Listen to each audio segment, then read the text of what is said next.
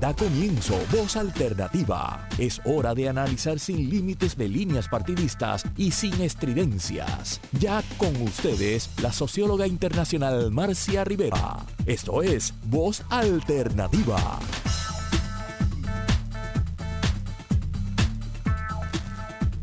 Muy buenos días, amigas. Entonces, oye programa de voz alternativa. Hoy reflexionando, ¿verdad? Este, muy seriamente a raíz de lo que, se, lo que hemos visto esta semana, de cómo formar para una convivencia sin violencia ni, ni discriminación, ¿verdad? Esta semana fue una semana dura en Puerto Rico, donde el inicio de cursos se presentó con muchos desafíos para los maestros, para todo el sistema escolar, para los padres, los niños, con mucha incertidumbre.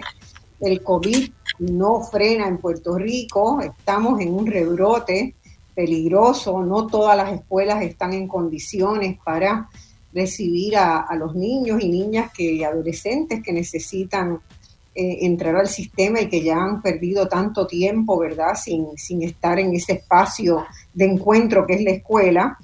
También ha habido unas situaciones bastante difíciles con relación a, la condición física de, los, edificios, ¿verdad?, que albergan las escuelas.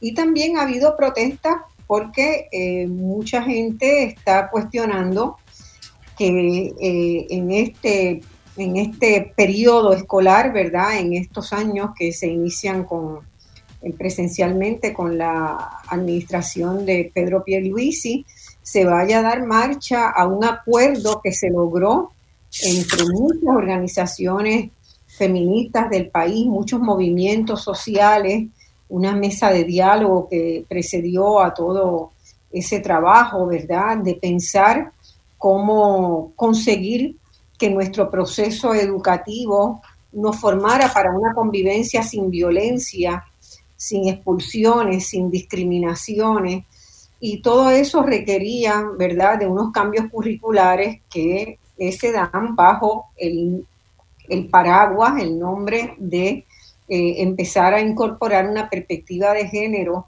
en los procesos educativos. Yo he invitado a cuatro personas a este programa que llevan muchos años trabajando desde distintos lugares eh, sobre eso. La doctora Loida Martínez. Eh, Loida es doctora en educación, catedrática de la Escuela Graduada de Educación de la UPR, forma maestros, forma especialistas en educación todo el tiempo. Es investigadora de la historia de las políticas educativas en Puerto Rico, tiene muchos trabajos publicados, excelentes trabajos, incluyendo sobre algunos trabajos sobre los intentos de introducir currículos con perspectiva de género ha sido decana académica, ha tenido muchas funciones de alta jerarquía en la Universidad de Puerto Rico y participa activamente también en esa, en esa comisión de pares que se ha designado.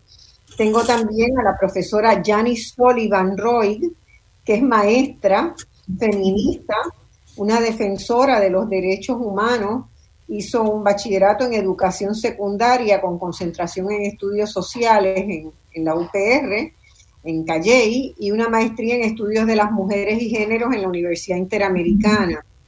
Actualmente es profesora de Historia y Sociología en la Escuela Superior Miguel Meléndez Muñoz de Calley. Tiene el día a día, mano a mano con los estudiantes todo el tiempo.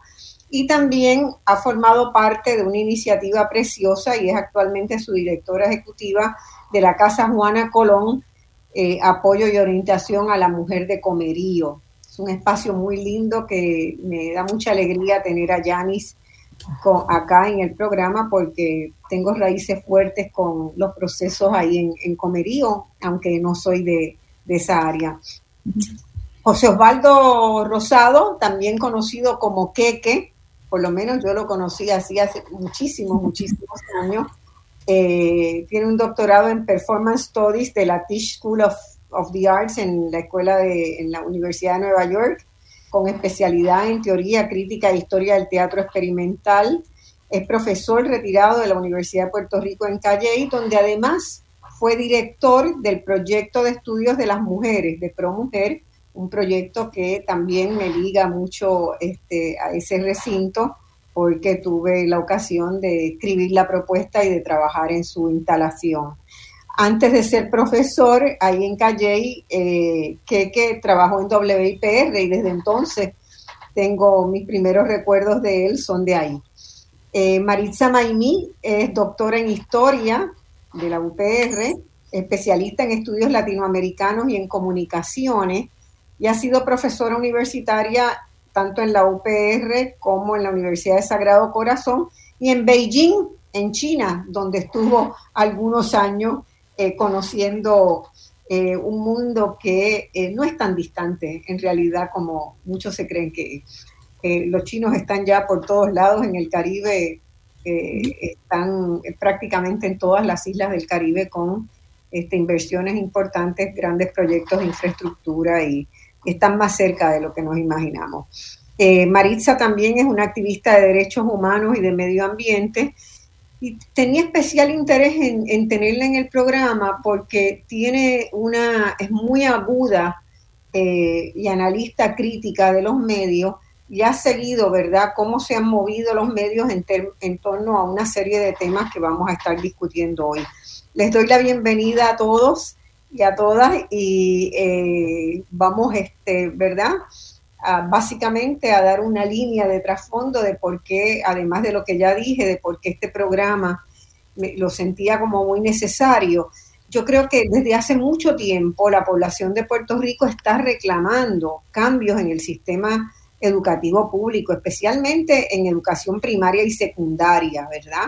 Nuestro sistema se ha ido burocratizando, pero de la peor manera que es posible hacerlo, politizado, la responsabilidad de ofrecer una educación de calidad para nuestros niños, niñas y, adolescentes, que es tan vital para nuestro desarrollo económico y social, se ha visto lacerada, muy lacerada por pugnas internas de poder, por, eh, por no dar continuidad a proyectos socialmente valiosos que muchos secretarios y secretarias de educación han intentado llevar adelante y que cuando hay un cambio de gobierno se descontinúan y también por la toma de decisiones basadas en acuerdos previos a una elección que se han hecho, ¿verdad? De, otorgar contratos a amigos del poder de quien ha ganado una elección eh, y quienes han contribuido a financiarla. Todos sabemos que eso ocurre en nuestro sistema educativo y yo personalmente creo, no he hecho el estudio, estoy por ver cómo puedo llegar a ser,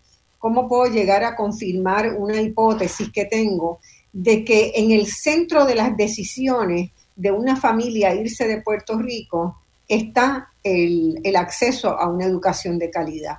No hay confianza en nuestro sistema educativo, la población reclama que haya una buena educación y una educación que integre, que promueva la paz, la no violencia, la no discriminación, que sea incluyente. Y eso nuestro sistema público no lo está garantizando. No estoy segura que el privado lo garantice, pero ciertamente el público no lo está garantizando. Y me parece que detrás de esta masiva emigración, que hoy el titular de, del Nuevo Día, por ejemplo, eh, y ha salido notas también en, otros medios de los resultados del censo, como, como que empiezan, empezaron a salir ya eh, la baja ¿verdad? Natalidad en Puerto Rico ha significado que hay muy pocos menores de edad en Puerto Rico, no solamente porque la, natalidad ha bajado, sino también por el efecto de la emigración. Y yo creo que eh, la inconformidad con el sistema educativo puede estar en la base o ser uno de los elementos principales para cuajar un enorme problema, una gran crisis demográfica que se viene encima para Puerto Rico y de la cual vamos a estar hablando el próximo domingo en este programa. Así que eh, quiero comenzar con Loida, ¿verdad? Que ha formado ya tantas generaciones de formadores.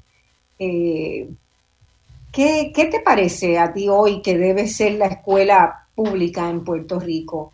¿Está tan lejos realmente nuestra posibilidad de lograr tener un sistema público que sea un espacio de paz, que pueda promover la curiosidad, crear personas comprometidas, responsables, conscientes de sus deberes, conscientes de sus derechos, conscientes del prójimo. ¿Tú crees que estamos, por qué es que no lo hemos podido hacer?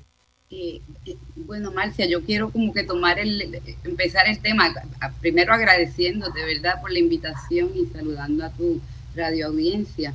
Eh, pero tomándolo desde precisamente el, título que, le pones al programa, ¿no?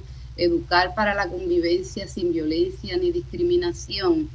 me parece que eso, que eso es como una, una consigna o una aseveración, ¿verdad? Este, que, todos los padres, madres y las comunidades de alguna manera aspiran a eso, ¿verdad? Este, y como tú muy, bien has señalado, estamos lejos de esa, de esa realidad. Este, eh, y, estamos lejos precisamente por los múltiples problemas que tiene el sistema educativo público en Puerto Rico, ¿verdad? Este, entre ellos, precisamente, problemas de discriminación, ¿verdad? Discriminación de, de todo tipo, ¿no? Este, pero, pero yo creo que ese, ese, ese llamado, ¿verdad?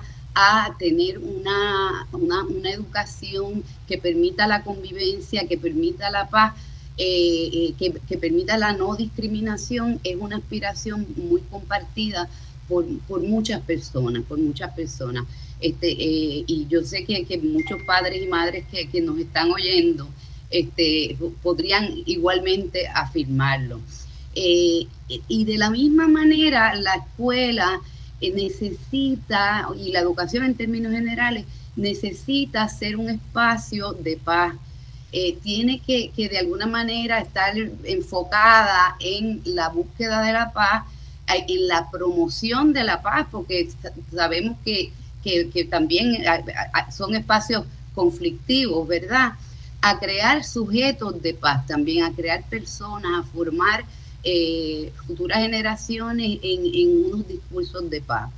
Eh, y, que en, ese sentido estén inclinadas hacia, hacia la paz, hacia la no violencia. Lo que, esto, lo que no implica necesariamente rehuir los conflictos, ya dijimos que, eh, es un escenario también de conflicto, pero, pero, pero también en la educación se han desarrollado múltiples estrategias eh, estrategias probadas en diferentes escenarios para eh, lidiar con los conflictos que surgen en todo escenario, específicamente en los escenarios educativos. Eh, de eso, pues, pues nuestra, nuestro recinto, ¿verdad? que cuenta con, la Cátedra UNESCO de Educación para la Paz, pues, pues da cátedra, ¿verdad? Y ha hecho muchísimos muchísimos trabajos importantísimos y y ha formado personas este, precisamente en, el discurso de la paz al interior eh, de los escenarios educativos. Sin embargo, este, fíjate que, como prevalece una, una, cultura muy alejada de esa, de esa aspiración que estamos eh, mencionando, eh, la discriminación se da en los escenarios educativos de manera ya bien sea abierta o sutil. Y pues para, para traer ejemplos este, concretos, ¿verdad? Este, eh, recuerdo eh, una ocasión este, que una maestra le puso un mote detrás de la espalda a un niño este, eh, porque pensaba este, que, había que identificarlo de una cierta manera, ¿verdad? Y fue muy, muy negativo y, yo creo que en este caso pues, pues hubo una discusión pública que me pareció muy importante. Este, de manera que se da de, forma eh, abierta o sutil y, y, la, y la discriminación es una forma de violencia. Este, de eso no, no, nos podemos, no nos podemos zafar. Eh, eh, Loida, me gustaría que explicaras que hay muchas formas de discriminación, porque también los niños que tienen algunas dificultades de aprendizaje, el bullying en las escuelas también hay, o sea, hay muchas formas de estigmatizar, de, de con, con, prejuicios, de ejercer los prejuicios. Sí, sí, totalmente, y, a las, y, hacia las personas racializadas, este, y los estudios este, sobre eso eh, que se han hecho en Puerto Rico y otras partes del mundo, pero refiriéndonos específicamente eh, en Puerto Rico, en términos de las prácticas y en términos de los currículos, el trabajo que hicieron este, eh, Franco este, y otras compañeras, este, eh, dio cuenta de eso, ¿verdad? De cómo el currículo de cuarto grado, me parece que en el área de estudios sociales, este, discrimina eh, por razón de, de, raza y etnia, ¿verdad? Este, y, y, como muy bien has mencionado, las poblaciones eh, con diversidad funcional también son discriminadas y poco atendidas, ¿verdad? Y eso ha sido un, eterno problema eh, que tiene el Departamento de Educación y, los casos, ¿verdad? Este, pues ya, ya sabemos que tenemos un largo historial eh, con respecto a, eso. Pero entonces, atándolo con el tema de la, de la violencia, ¿verdad? Y la discriminación como forma de violencia, tenemos que decir que esa violencia es, también histórica y que esa violencia pues sigue generando más, más, más prácticas de violencia y se recrudece el problema. Eh, eh, y esto pasa de manera muy contundente en las escuelas, en las universidades eh, y en otros espacios educativos. Sin embargo, me parece que también debemos señalar que es responsabilidad de las instituciones educativas parar y desarrollar unas políticas y unas prácticas que efectivamente atajen el problema de la violencia.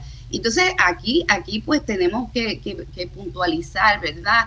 En el asunto de la violencia de género, ¿verdad? Que, que ha estado este, muy, muy en la base de, de, la, de las controversias, por llamarlo así, que se han generado en estos días. Eh, eh, se ha crecido mucho, se ha hecho muy patente, ha crecido mucho la violencia de género, tiene muchas múltiples manifestaciones, ¿verdad? Eh, y, no, no se ha logrado atajar de, por ninguna vía. Sí, bueno, y, aquí como que, que, en ese sentido los sistemas educativos son muy centrales, muy centrales, porque, porque los sistemas educativos forman, como tú un poco lo mencionaste anteriormente, eh, crean sujetos sociales este, y que pueden moverse en, en, diferentes, de diferentes maneras. Y una educación eh, dirigida a la paz, dirigida a eh, la no discriminación, a la no violencia, este, desde edades muy tempranas, es fundamental para, para ese largo plazo, ¿verdad? Este, de lo que estamos viviendo en el país, eh, que son situaciones de violencia, violencia extrema eh, y, y, violencia que se ha, que se ha ensañado específicamente eh, hacia las mujeres este, en sus múltiples categorías, ¿verdad? Porque la mujer, la mujer es una categoría muy amplia, ¿no? Este, hay mujeres que están atravesadas por este, situaciones de diversidad funcional, eh, de orientación sexual, este, you name it, ¿verdad? Este, eh, de manera que, que, que, que, eso está, está muy al centro.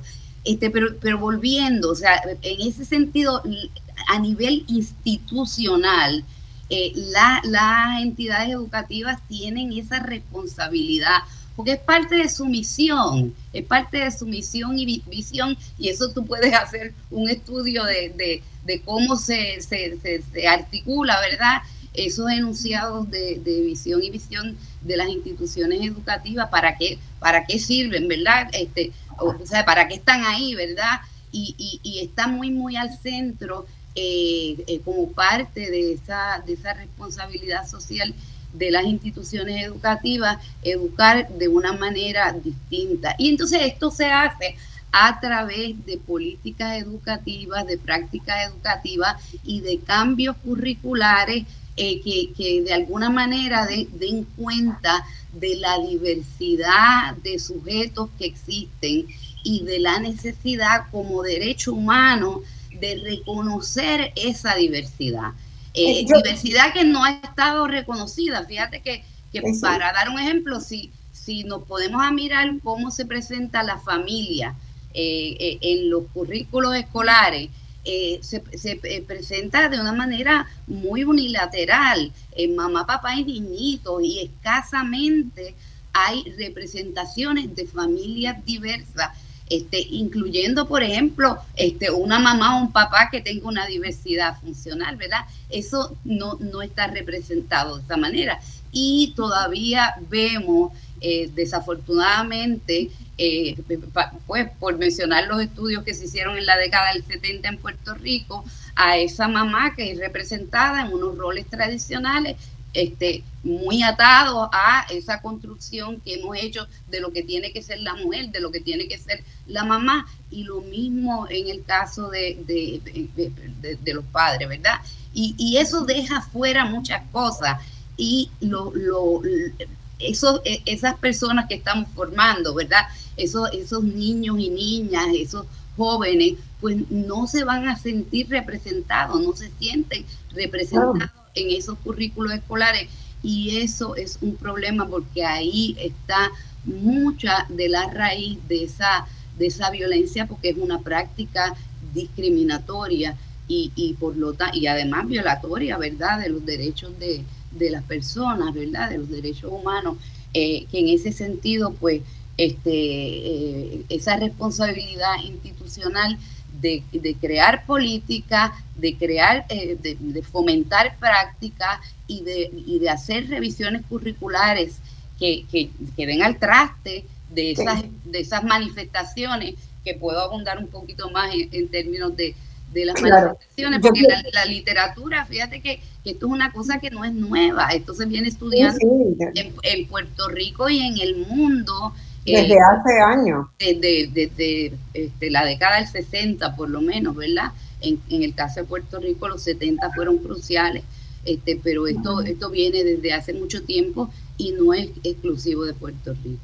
Exacto. Yo quisiera que Yanis comentara, quiero hacerle la pregunta Yanis. Ese sistema educativo con que sueña el pueblo de Puerto Rico, ¿verdad? De tener una educación en, en la que se confía, en que sepan que sus niños no corren peligro cuando van a la escuela, que no van a ser este, amenazados de bullying, que las nenas van a estar tranquilas. O sea, es ese, ese imaginario con el que sueña el pueblo de Puerto Rico se puede desarrollar hoy en el Departamento de Educación. Yo tengo mi apreciación de, trabajo con los maestros y con las maestras del país de que la voluntad que hay en el magisterio es extraordinaria, que los sacrificios que nuestros maestros y maestras hacen es absolutamente extraordinario. Eh, ¿Qué pasa, Yanis? Buenos días a todas, a todos y todas, y gracias por el espacio, un privilegio estar con ustedes aquí. Pues yo sueño, el sueño y las utopías, eh, yo creo en eso, ¿verdad? Y sí, es posible tener un departamento de educación y de hecho existe ya. En todas las crisis que hemos vivido en los últimos eh, años, y vamos a hacer un repaso, María, este, la pandemia, los terremotos, quienes han sostenido la educación de este país y quienes han protegido a la niñez eh, y a los jóvenes de este país han sido la clase magisterial. Yo, ¿verdad? De manera humilde se los digo, igual que algunos administradores como directores y directoras que tienen el compromiso también con la educación y con la niñez del país. Ha sido arduo, eh, hemos tenido que reinventar, que estar constantemente eh, nosotros mismas y nosotros mismos buscando eh, herramientas para poder llevarle la educación de la mejor manera posible a los estudiantes en estos momentos de crisis. Yo pienso como la doctora Loida que es importantísimo eh, para nosotros eh, hablar de transformaciones dentro del sistema educativo, dar esa mirada de derechos humanos. El sistema educativo eh, del país es un sistema bien complejo, primero que todo, que es el reflejo de nuestra sociedad, que de por sí es una sociedad con muchas problemáticas que, y mucha falta de justicia social en, en las poblaciones más vulnerables. Eso lo tenemos en nuestros espacios educativos, en nuestras salas de clase pero también la, estructura como tal, la burocracia, eh, como usted dijo al principio, la, corrupción, todo lo que se vive dentro del sistema, eh, no nos debe de, quitar la esperanza de que sí se puede transformar el sistema educativo. Hay maestros y maestras ávidos de, de, conocer herramientas. Simplemente necesitamos eh, iniciativas, políticas públicas que nos ayuden a que lo, que lo que hacemos de manera improvisada se haga de manera concreta y voy a explicar un poco sobre esto. El primer día que hubo la casa abierta de padres, más que preocuparse algunos padres por el asunto del COVID-19, si las escuelas estaban preparadas o no. La preocupación de algunos padres, no de todos, pero sí, se, sí lo viví, ¿verdad? unos padres preguntando que si íbamos a educar desde una perspectiva de género y que obviamente no querían que, sus hijos o hijas estuvieran eh, siendo educados desde esa, mirada de género.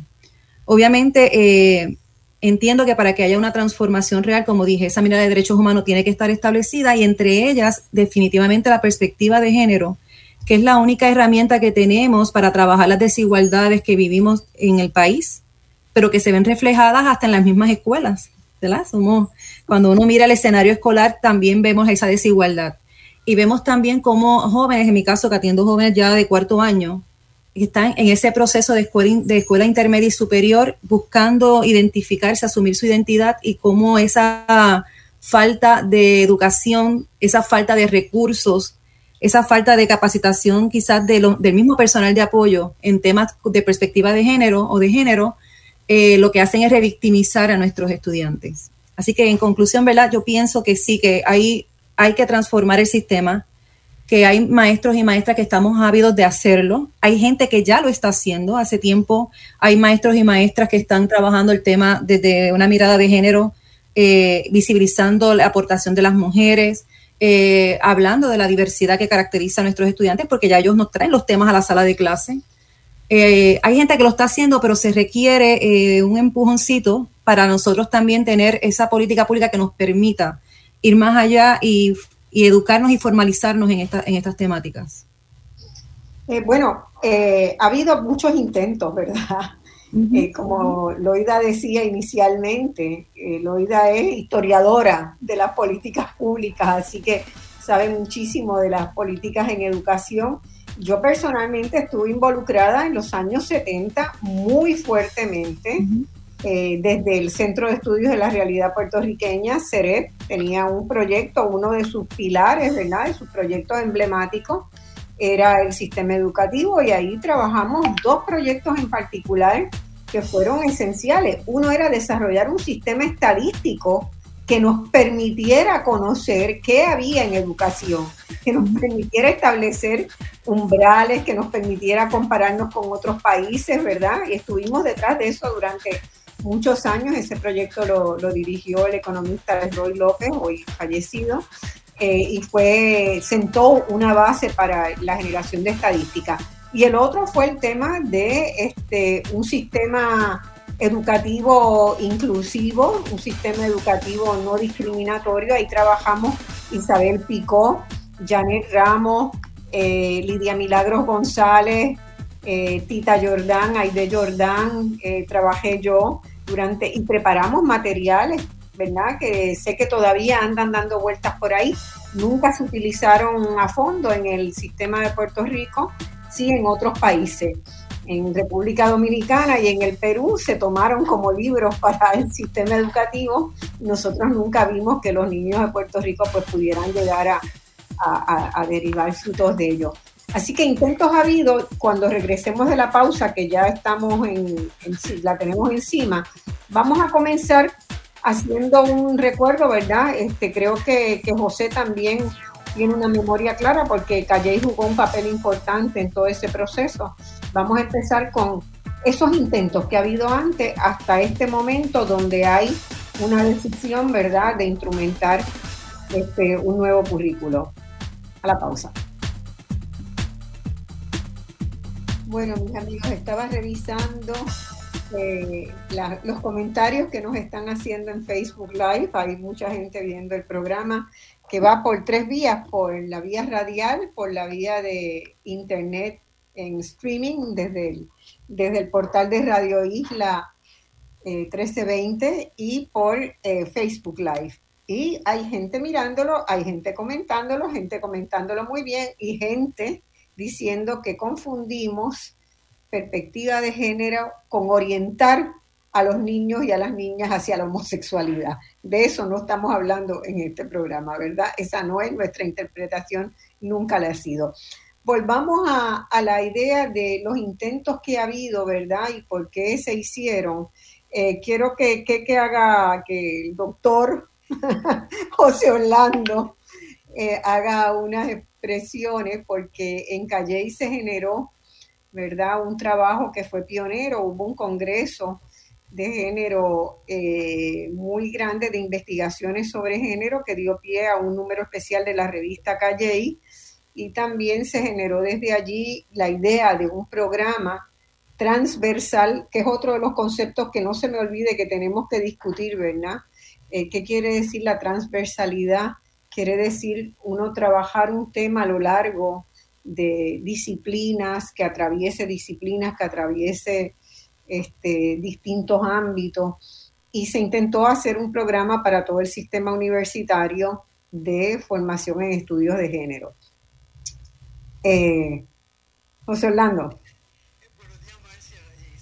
No te, no te estoy escuchando. Mira a ver si tienes tu micrófono apagado.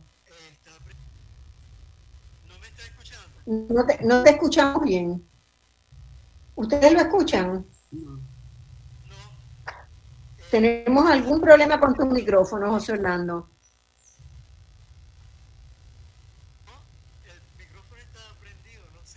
No puedes. Este, no, no, no pare. Eh, eh, déjame ir con otra persona en lo que tú resuelves el problema, ¿está? Eh, Loiga, ¿quieres dar una síntesis de esa historia rápida para que entonces Maritza y, José Orlando puedan... No estamos escuchando a José Orlando. No me escuchan para nada. Eh, se me ocurre una cosa, que podríamos, este, que, te queden ahí y que del, por, favor control si le dan una llamadita eh, a José Orlando y podemos tomar el, el audio por vía del teléfono. Ya. ¿Ok? Sí. Este, Loida, en lo que se logra eso con, José Orlando. Eh, si quieres como que empiezo y, que, lo sigue por ahí. Ahora no te oigo a ti tampoco. Ah, pues entonces es un problema mayor, porque ahorita me oían. Perdón. Me oían ahorita. ¿Están escuchando a Loida? Sí. Hola. Hola, sí, sí. Me están escuchando. Las otras. Yanis, por favor, ¿ustedes me escuchan a mí? Sí. Sí, sí. ¿Sí? Sí, tú, tú no estás escuchando, y aquí que no lo estamos escuchando. Salgo un momentito y vuelvo a entrar. Eh, mientras tanto, sigue. Yo la estoy escuchando. Sí, tú, sigo, o sea, se transmite. Ok, sí, este, como, como muy bien señala Marcia, o sea, esto es una, un, un trabajo histórico en Puerto Rico y en el mundo, ¿no?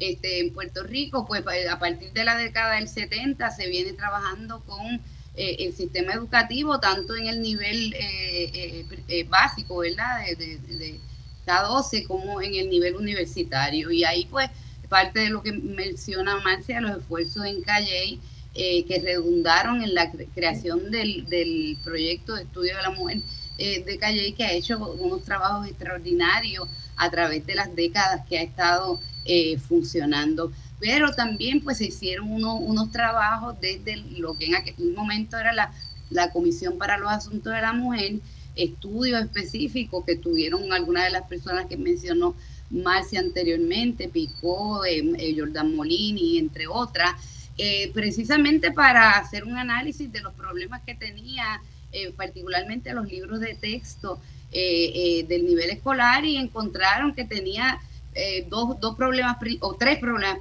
principales. Perdonen, mucha estereotipación, muchas visiones estereotipadas que te señalan a la mujer como una cosa, a las niñas como una cosa y a los niños como otra cosa y a los hombres como otra cosa. Este, o sea, totalmente este, encajonados, ¿no? El problema de la segregación, y eso se veía mucho más en el área ocupacional, y sobre todo el problema de invisibilidad o omisión, ¿verdad? Este, que se ve, que, todavía se ve, pero que se, documentó, ¿verdad? En esa época. Sin embargo, la década del, del 70, pues ni la del 80, ¿verdad? Eh, logró que eso se tradujera en políticas públicas. No es hasta de mediados hacia adelante de la década del 80 que se recrudece el llamado público para que eh, efectivamente se, establecieran políticas. Y la ley orgánica que se aprobó en el 1990 recoge un texto en su declaración de política pública eh, que habla del tema de la estereotipación y la necesidad de equidad por sexo, es la palabra que utilizan en aquel momento, asunto que va moviéndose, ¿verdad? Este, precisamente porque una de las grandes aportaciones que se han hecho desde los estudios de género es, puntualizar en cómo realmente el género lo vamos construyendo a partir de prácticas sociales este, y, de, y, de, y de prácticas institucionales también, ¿verdad? Eh, y, entonces ahí la década del 90, pues eh, se llegó en la ley orgánica de educación un pedacito, ¿verdad? Que un poco traía algo. Ya a finales de los 90 hay una nueva carta orgánica, hay una nueva ley orgánica que no reconoce para nada el tema de, la, equidad de género y eventualmente se legisla para eh, enmendar esa ley orgánica y solicitar que entre las funciones del secretario de Educación estuviera eh, en coordinación con la oficina de la Procuradora de las Mujeres, crear un currículo eh, que atajara el problema de violencia doméstica y que se dirigiera hacia la equidad de género en la educación. De manera que eso es un hito importante. A partir de ahí, entonces, que surge la primera carta circular en el 2008, la carta circular número 3, eventualmente, pues ya según lo menciona Marcia, ¿verdad? En estos vaivenes políticos, esa carta circular es dejada sin efecto y desde entonces hemos, hemos estado en una, en una situación donde se presentan cartas circulares, se derroban cartas circulares e incluso se crea legislación que es la ley 62, la ley de escuelas coeducativas que se aprueba en el 2017 que da espacio para unos proyectos pilotos eh, sobre este tema en 10 escuelas, eventualmente se amplió a 20 escuelas. Eh, y, claro, las órdenes ejecutivas, primero de la gobernadora y después del, actual gobernador de Puerto Rico, que específicamente mencionan que como parte de las funciones del comité PARE está eh, recomendar un currículo con perspectiva de género para el sistema educativo de Puerto Rico. Eh, en grande síntesis, ¿verdad? Este, tal vez se me quedaron cosas y no sé si ya que puede, puede hablar y se le puede escuchar, este, pues a lo mejor podría traer unos elementos adicionales. Bien. Bueno, ¿me este, escuchan ahora? Ahora, sí, me cambié a Apple, así que a lo mejor la tecnología es un poquito mejor. Eh, eh, buenas, eh, buenos días a, la audiencia y, y, Marcia, gracias por invitarme a estar en este medio que fue el primero en el cual yo trabajé, ¿verdad? Mi primer trabajo, WIPR Radio. me parece que Loida ha hecho una buena. En WIPR Radio. Fue, un medio de radio, claro. exactamente, por eso mismo. Me siento en casa en Radio Isla por eso. Eh, me parece que Loida ha hecho una explicación muy, muy buena sobre la historia de, de, tratar de, lograr una perspectiva de género a través de la educación. Eh, sí recuerdo en los años 70 en WIPN Radio que yo tenía el programa La Mujer Hoy, eh, en cual tú participaste, Marcia, y a Isabel Picó, y se empezaron a hablar de todos los módulos que estaban preparando para el Departamento de Educación. aquel momento la doctora Picó era la la directora de la Comisión de Asuntos de la Mujer, que estaba adscrita a Fortaleza, me parece, que después pasó a ser la oficina y después ahora es la Procuraduría de la Mujer. Una historia bastante larga, ¿verdad, Marcia?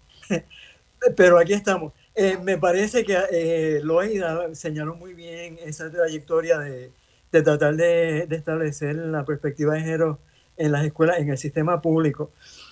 Cuando al, al subcomité de pares nos dieron de eh, eh, como eh, la, el, componente de educación de padres que nos dieron la encomienda de preparar un documento sobre la perspectiva de género para implementarla en el currículo del Departamento de Educación.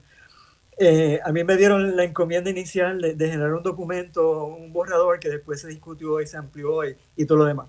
Cuando yo regresé o fui a buscar lo que se había hecho eh, en, el, en, el, 2008 y después en el 2015 con Román y todos los demás, encontré que, que sí se habían hecho, se habían hecho unas sugerencias de cómo empezar a cambiar eh, los currículos. Pero eran unas sugerencias, Loida, tú me, me corriges si estoy mal, pero eran, unas sugerencias como particular para cada este, materia, el currículo de, de cada materia. Entonces, en el comité nosotros, nosotros nos dimos a, la tarea de preparar un documento que fuera el marco, un marco teórico y conceptual y normativo eh, que se pudiera aplicar a todas las materias y al, currículo completo. Eh, y eso es lo que nosotros hemos presentado o nosotros hemos presentado al Departamento de Educación, a ver cómo, cómo ellos trabajan eso en estos momentos. Quiero, sin embargo, aclarar, y tal vez esto yo, un poquito mi, mi, visión particular, es que yo creo que desde ya, o sea, desde siempre, se ha estado enseñando eh, con perspectiva de género en, los sistemas educativos.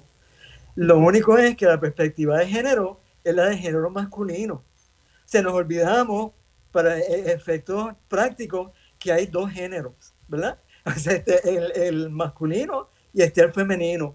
Y, por suerte de gracia, el énfasis ha sido en esa visión masculina, dejando afuera la visión femenina eh, en el currículo, ¿verdad?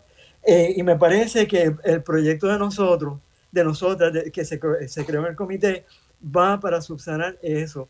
Es decir, buscar la forma de incorporar entonces ese género que se ha dejado afuera dentro del currículo de enseñanza del Departamento de Educación en, Puerto Rico. Eh, y eso, Loida, quien es más educadora que yo y ha trabajado más con esto, eh, podría tal vez señalar distintas formas como se podría hacer, ¿verdad? porque no solamente es la parte histórica de, ver cuántas mujeres han contribuido a la matemática o demás, sino también es ver qué visión eh, han traído las mujeres al, quehacer eh, histórico, al, quehacer diario y demás. Eh, como también encontrar unas metodologías que sean distintas a, las que ya se han desarrollado por, por el género hombre. y quiero subrayar algo que, que dijeron ahorita, ¿verdad? Este, me parece que, que esta visión que se tiene de perspectiva de género con la visión masculina es lo que realmente está contribuyendo al grado de violencia que hay en nuestro país, no solamente en nuestro país, sino en, en los países, eh, en, todos los países, ¿verdad? Este, la, la, cultura masculina es una cultura basada en, en, ejercicio de poder, para mí, según yo lo veo, ¿verdad? Y ahí es donde viene la lucha de poder es lo que genera la violencia. Este, lo que está causando también tanta violencia entre los hombres en nuestro país, porque no solamente podemos hablar de la violencia de la mujer ah, por género, sino también de los hombres, pero esas son otras cosas. Y nuestra, nuestra, nuestra visión, la visión del comité eh, o del subcomité, es tratar de, subsanar eso, ¿verdad? De, de incluir eh, los dos géneros de tratar de, de, ver cómo se puede dar una mirada distinta eh, y cambiar e, esa... Estoy pensando en inglés, el eh, eh, shift in power, ¿verdad? Este, que no necesariamente el, el, poder esté de mano de uno, este, ni necesariamente que esté en mano del otro, sino que sea una forma compartida. Y no sé si le estoy haciendo sentido, pero sí, totalmente, totalmente. eso es lo que siento. Y es bien importante el punto que trae, de hecho, eh, no solamente se enseña desde la perspectiva del género masculino, ¿verdad? Que es lo que se estaba haciendo, sino que eso va desde lo más básico, desde lo ridículo a lo sublime, digamos, ¿no? Desde pretender que eh, en la Navidad los niños reciben un tipo de regalo y las niñas reciben otro tipo de regalo y los maestros pueden hacer una lista y acomodarlo, ¿verdad? Y yo comentaba anoche con, este, con, una de las compañeras que, que, en algunas ocasiones llega a lo ridículo de decir que cuestionar a una niña porque quiere que le traigan un, un tren, este, que los Reyes Magos le traigan un tren, porque los trenes estaban en la columna con los carritos de juegos de los varones, pero las niñas usan, las mujeres usan autos, se montan en los autos, usan aviones, usan barcos, usan trenes, ¿verdad? ¿Por qué tenemos que eh, estereotipar a, una conducta diciendo que es para el uso de o que quienes pueden trabajar con cuestiones de autos o de trenes son los varones. Eh, y, y, el asunto... Y el otro elemento importante es que esa cultura masculina ha ido evolucionando eh, en lo que uno de los teóricos argentinos del tema de género ha señalado como la masculinidad tóxica, ¿verdad? Es decir, eh, una, una visión de que ser masculino es insertarse en el mundo desde un lugar de poder, de, de, poder político, de poder económico, de poder, donde esté insertado, tiene que ejercer el dominio sobre otros y sobre todo sobre las mujeres, ¿verdad? Y eso es una, una, cultura que profundamente eh, hay, que, hay que trabajar con ella porque nos interviene todas las relaciones posibles que haya en una sociedad, ¿verdad? Claro, Marcia, perdona. Eh, eh, y, el efecto de eso es que también las mujeres son este, no dejan, no dejan de estar exentas de tener influencia de esa perspectiva de género, ¿verdad? Porque es lo que se le subraya. El hombre es superior, el hombre es el que está en poder, el hombre tiene poder sobre tu vida. Y ahí es donde está el peligro. Y, o sea, ahí es lo que tenemos que empezar a cambiar, e, esa visión, ¿verdad? Este, de equidad y de justicia para los dos géneros, particularmente en estos momentos para las mujeres. Sí, mira, yo, eh, y después le quiero dar a Maritza que todavía está ahí preparándose para entrar en escena. Sí, yo quería insistir un poco en algo que ha señalado que, que es que eh, este asunto de que ya se enseña desde una perspectiva de género. Entonces, cuando Yanis mencionó la experiencia que ha tenido en estos días de que le han dicho no quiero lo de perspectiva de género, pues pues parte de la respuesta que tendríamos que dar es que es que ya se enseña con perspectiva de género. Lo que pasa es que se enseña con perspectiva de género desde, desde lo masculino y en virtud de esta aspiración que tanto usted como yo tenemos de una educación eh, eh, sin violencia, una educación para la paz, sin discrimen, pues entonces queremos añadir todas estas otras cosas, queremos insertar temáticamente problemas particulares, asuntos particulares, este, que, están de alguna manera involucradas con otras formas de vivir la, vida, de otras formas de vivir las identidades, ¿verdad? otras formas de ser, otras experiencias humanas eh, que han estado ahí y han estado totalmente invisibilizadas. Un poco de eso es de lo que se trata. Fíjate que si nosotros miramos los datos de abandono escolar, de deserción escolar, ¿verdad? En el sexto grado se da una primera caída y luego en intermedia sucesivas caídas. Eh, y cuando termina el proceso educativo, hay muchas más mujeres que terminan el ciclo educativo que varones, ¿verdad? Entonces, ¿a dónde van esos varones? Van a lugares donde se puede reforzar esa noción que, distorsionada de lo que es el poder masculino, ¿verdad? Generalmente al punto de droga. Nosotros no queremos eso para nuestra sociedad. Nosotros no queremos que la educación enseñada desde esa perspectiva del género masculino lleve a los varones a no querer seguir estudiando para poder irse al punto de droga y ser un símbolo, ¿verdad? Ostentar una cuota de poder. Sí, y, un poder que le hace mucho daño a la sociedad.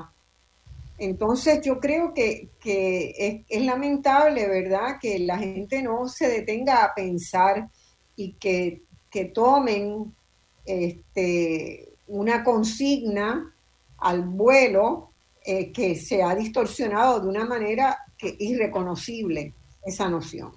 Este, Maritza, tú que miras los medios y monitoreas los medios y hablamos con frecuencia, ¿verdad?, sobre el, susto que nos da la violencia verbal que se ejerce en los medios eh, sobre, este, sobre este asunto.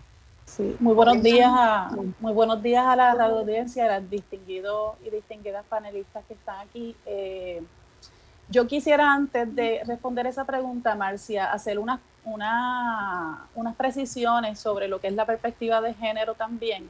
Eh, la perspectiva de género es un acercamiento que se vale de herramientas teóricas que son críticas de las maneras en cómo históricamente se ha articulado el poder en nuestras sociedades. Y una de las mm. diferencias este, sociales más básicas que se construyen alrededor de la identidad humana tiene que ver con una identidad biológica. Pero ¿qué pasa? Eh, hoy día esas, esas teorías críticas sobre género incluso han llevado a cuestionar, ¿verdad? Eh, la fijación de lo que son las normativas heterosexuales, incluso, ¿verdad? Donde se quiere fijar unos cuerpos incluso a unos entendidos sociales ya hechos. Eh, me explico mejor. en la historia de la humanidad ha existido gente que son intersexos, ¿verdad? Eh, y eso está registrado eh, a través de, toda la historia de la humanidad. Así que no puede ser una anomalía de, la, humanidad misma. Sin embargo, los entendidos sociales eh, y, mirar las cosas dentro de un binarismo nos ha hecho pensar, incluso puede hasta, hasta la ciencia misma, de que la norma es o una cosa o la otra y que no puede existir otra cosa en el medio. Eh, eh, espero estar explicándome. Así que el, acercamiento a una perspectiva de género, ¿verdad? Eh, implica el cuestionar la manera en cómo se han articulado las relaciones de poder dentro de nuestra sociedad, donde se le fijan responsabilidades, actitudes, valores, ¿verdad?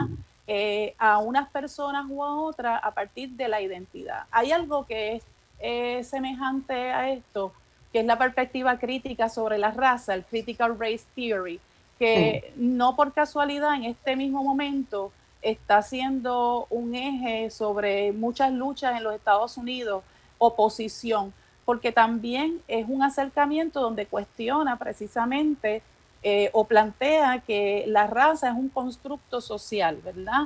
Eh, que no tiene un fundamento, un sustrato biológico incluso, eh, y sobre el cual se han montado unos sistemas de poder y de desigualdades que se manifiestan desde las leyes, se manifiestan desde las institucionalidades y que, y que, y que producen y reproducen históricamente maneras de cómo relacionarse con otras personas, pero promueven el discrimen y la desigualdad. Y estos son dos posicionamientos este, críticos, ¿verdad? Que emergen de muchísimos años, muchísimas décadas de estudios profundos, de forma interdisciplinaria, de, por ejemplo, desde la antropología, desde la sociología, desde los campos de la, de, la psiqui, ¿verdad? De la, de la psicología, del trabajo social, incluso de ramas que se pueden, de ramas desde las ciencias naturales que se conversan con las ciencias naturales y los conocimientos de, humanísticos también.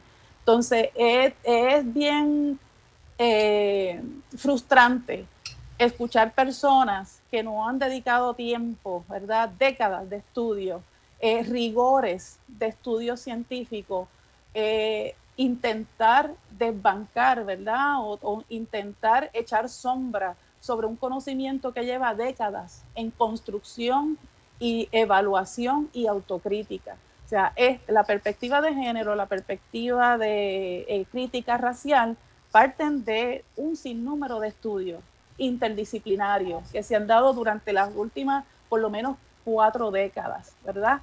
Eh, y entonces, para, para, para entrar al, al, planteamiento y la preocupación que, que siempre compartimos eh, sobre los medios, este, quería hacer un comentario sobre un texto que a mí me gusta mucho, eh, lo recomiendo a la audiencia, incluso hay hasta un documental. Está basado en un libro que, que gestaron dos historiadores de la ciencia, Naomi Oreskes y Eric Conway. Eh, se titula en inglés Merchants of Doubt, en español lo podríamos traducir como comerciantes de la duda, eh, donde particularmente Naomi Oreskes, que es la que inicia este, este estudio, que dicho de sea de paso, el, el, libro se publicó en el 2010, en el 2004 ella publicó un artículo donde hizo los primeros avances de esa investigación, o sea, ese libro por lo menos estuvo 10 años en un proceso de investigación rigurosa, investigación histórica rigurosa. ¿Qué investigaron ellos, por ejemplo? Pues en Estados Unidos, en, ese momento y como existe ahora, hay una, eh, hay un, es, un discurso contrario a la ciencia que ha planteado por, por ya cuatro, casi cinco décadas, el problema de lo que ahora conocemos como la crisis ambiental. Y Marcia, me parece que hay una pausa pronto. Nos, nos dieron la pausa, pero redondea en un minutito. Sí, el, eh, y ellos hacen una, una investigación donde escudriñan y destapan, de hecho, una red, una madeja eh, de cómo se intenta eh, sembrar eh, sombras sobre el conocimiento científico a través de ciertos artificios, ¿verdad? Este, retóricos y demagógicos también, que tal vez podríamos hablar un poquito sobre ello más adelante. Sin duda, sin duda. Bueno, volvemos en instantes después de esta pausa y esto es Voz Alternativa y hoy estamos discutiendo qué sistema educativo es el que queremos en Puerto Rico. Bueno, mis amigos y amigas, hemos estado discutiendo en la mañana de hoy en un programa este, importante, consideramos que, puede aportar mucha luz y mucha tranquilidad al análisis de lo que en este momento está planteándose PARE como grupo de trabajo para encontrar formas de educar para una convivencia sin violencia, sin discriminaciones, para una educar eh, a niños, niñas y adolescentes en nuestro sistema educativo para ser mejores seres humanos, curiosos, creativos, eh, responsables. Y tenemos, hemos estado conversando con la doctora Loida Martínez, la doctora Maritza Maimín, la profesora Janice Sullivan y el doctor José Orlando Rosado este, sobre estos temas. Hemos estado haciendo algunas apreciaciones sobre lo que es y no es la teoría de género, ¿verdad? Una lo que se llama la llamada perspectiva de género, cómo ha sido la evolución de las políticas públicas en torno a eso en Puerto Rico. Y en este momento yo quisiera pedirle a Yanis que hiciera una reflexión sobre este, la última intervención de, la doctora Loida Martínez, en el sentido de esa evolución, evolución como Yanis lleva mucho tiempo como maestra en el sistema educativo, de Puerto Rico, pues cómo vivió ella ese momento del 2008 cuando se intentó, ¿verdad? Después de la carta circular y de hacer un primer este, manual, eh, qué pasó después en el 2015, cómo se vivió eso desde el Departamento de Educación, porque yo me imagino que debe haber momentos de, este, de alegría y de frustraciones que, que se que se mezclan, ¿verdad?, cotidianamente en el sistema educativo es un poco el hacer y el deshacer, ¿no? Esa es como la historia del sistema educativo de Puerto Rico. Yanis. Sí, pues en efecto, cuando por primera vez se estableció la política pública de perspectiva de género en el 2008, que lamento que haya sido el final del cuatrenio, porque después hubo un cambio de gobierno y lamentablemente, eh, bueno, pues se, eliminó la carta, ¿verdad? Eh, una de las cosas que ocurrió y quiero ver Quizás vale la pena explicar un poquito, ¿verdad? Porque de dónde nace eso. Primero que nada, en el 2006 la legislatura tenía una discusión para hacer unas enmiendas en la Carta Orgánica de Educación. Y ahí la licenciada Fernó, que era en ese momento la Procuradora de la Mujer, haciendo una evaluación de ese proyecto como Procuradora de las Mujeres, este, plantea la necesidad de la incorporación de una perspectiva de género pero en lo que eso se aprueba, este, pasa a ser ley, se firma, la OPM empieza diálogo con el departamento, llega, ¿verdad? Hasta el 2008 cuando finalmente, ¿verdad? Se, se, comienza, se debe comenzar el proceso. Y entonces, lamentablemente, en aquel momento histórico, cuando se establece la carta, que fue, como expliqué ya, fue a finales del cuatrenio, ocurrió algo bien importante que, que tenemos que visibilizar y es que eh, muchos directores y directoras, de hecho, desde arriba, muchos eh, eh, directores regionales, directores y directoras de escuela, lo que hicieron fue que engavetaron la, carta de perspectiva de género, o sea, la política pública que había establecido el, gobierno, Y no fue por iniciativa de algunos maestros que sí tuvimos acceso a la carta, que en algunos espacios se comenzó a mirar esa oportunidad de, eh, de, de, comenzar a, educar y a, educarnos para poder educar a su vez en, los temas de perspectiva de género. Por cierto, a mí me inspiró inclusive hasta hacer una maestría en género, en mujeres y género. Eh, luego de hubo adiestramiento a los maestros y todo. Hubo muy tengo que ser honesta, ¿verdad? Hubo muy poco eh, adiestramiento, que eso es algo que debemos de mejorar si pares, eh, que yo estoy muy esperanzada en que pares pueda eh, lograr que se implemente la perspectiva de género en las escuelas, es muy importante capacitar, garantizar un fondo especial para capacitar al magisterio, porque son temas que no se trabajan. Y es importante que nosotros tengamos esa educación para poder transformar los diversos espacios. Luego de eso, eh, con mucha alegría, recibimos la segundo, el segundo intento de carta circular eh, bajo el secretario Rafael Román. Baja la segunda carta de perspectiva de género. Y nuevamente, ¿verdad? Sufrimos los embates de, tener un departamento politizado. Vuelve a la carta que ni tan siquiera hubo discusiones profundas desde el magisterio para eh, que pudiéramos entender y pudiéramos llevar a cabo esa educación transformadora con esa mirada.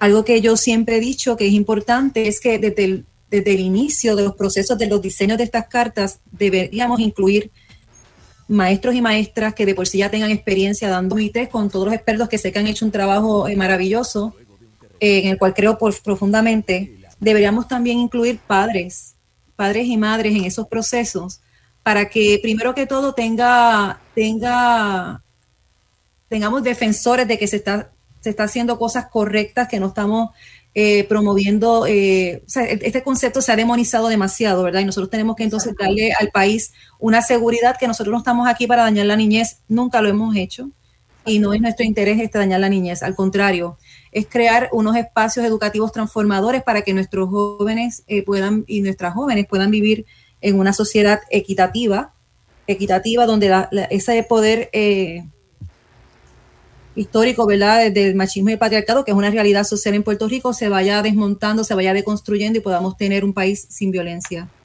Eh, mi experiencia es esa, necesitamos incluir maestros y padres, maestros, ¿verdad?, maestras, padres y madres en esos procesos.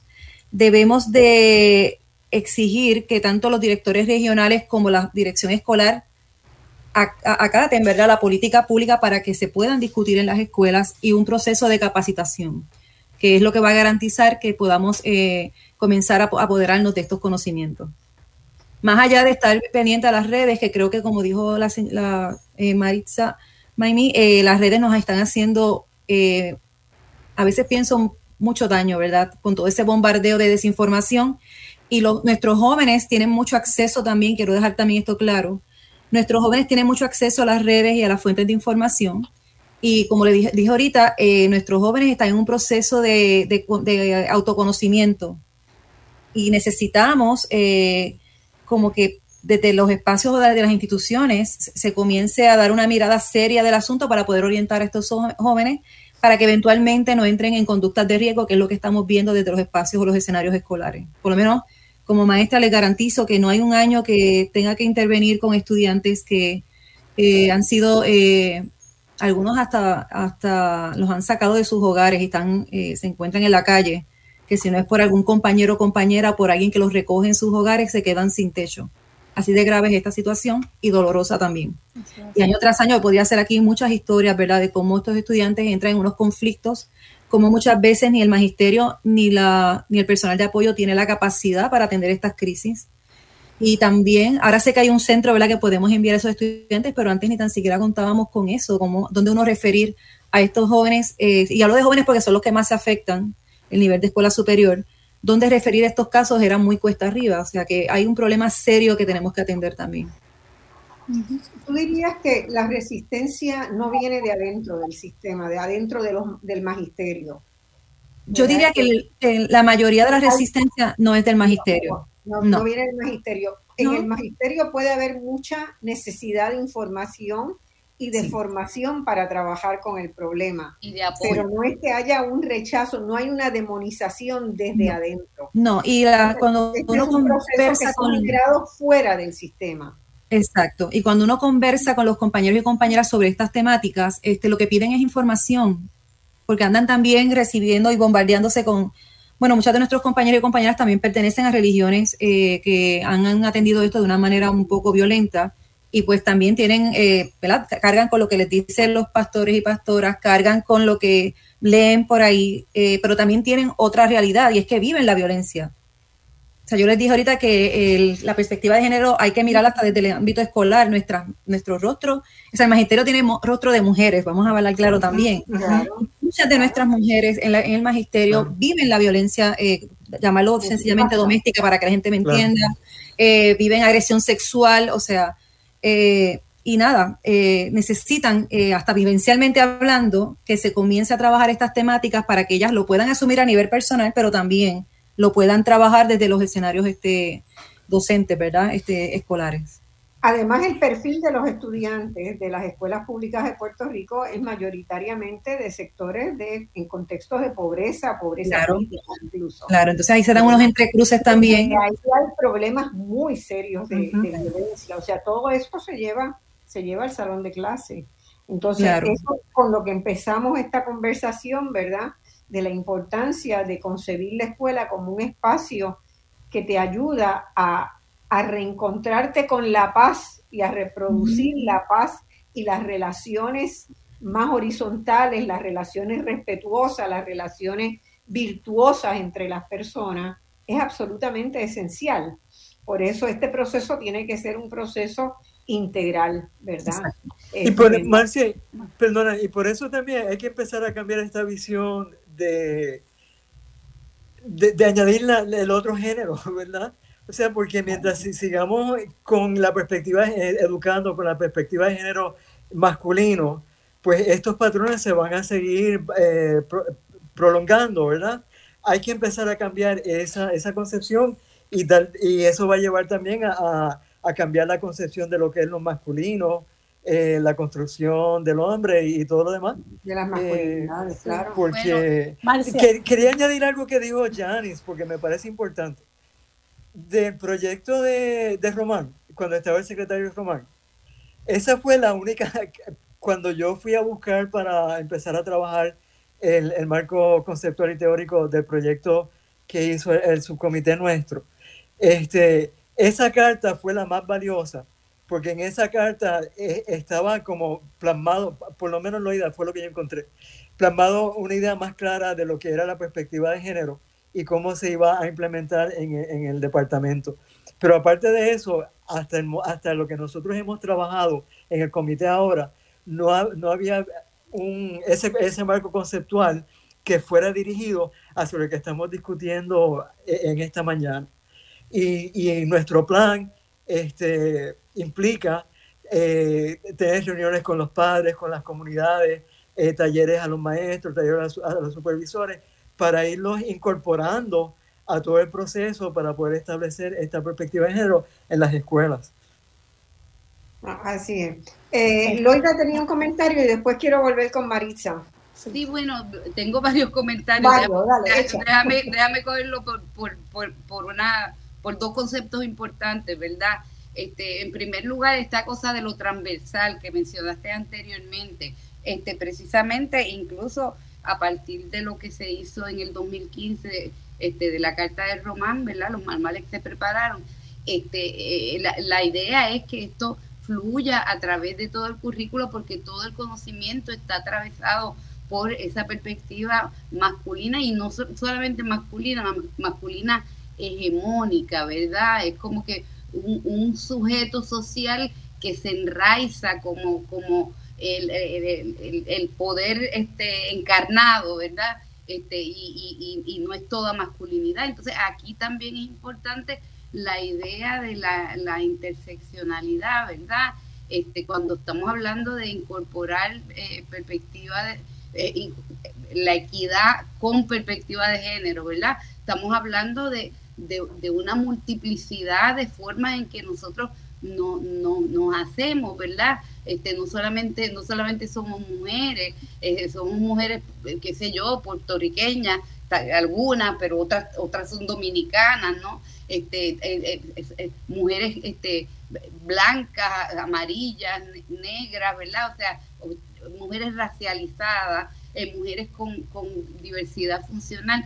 Este, de manera que, se trata de, mirar eso desde, desde esos cruces que se dan en, en los diferentes grupos los grupos sociales. Y lo otro que quería un poco como que añadir a partir de lo que, lo que trajo eh, Yanis, en el 2008, cuando la carta circular que, firmó eh, este, eh, Aragunde, estábamos, o sea, no me extraña lo que ella está diciendo, que engavetaron la carta circular a ese nivel de dirección este, intermedia, estábamos en, en, medio de, una, de unas elecciones generales.